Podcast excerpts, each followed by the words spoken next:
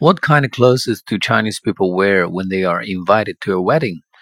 In China, wedding is not as formal as it is in Western countries, so unfortunately, we do not have a dressing code for this occasion.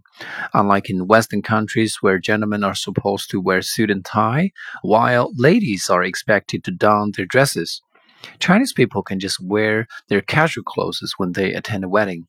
Of course, there is a bottom line. That is, guests should put on decent and clean garments. Nobody wants a filthy guest in ragged clothes in their wedding.